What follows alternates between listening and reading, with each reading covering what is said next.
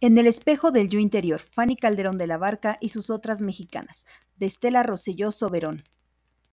Este artículo tiene el propósito de explorar la naturaleza compleja del proceso de construcción del yo interior de una mujer europea como fue Fanny Calderón de la Barca, y la importancia que tuvo la confrontación con la otredad americana en el proceso de construcción de dicha identidad femenina individual.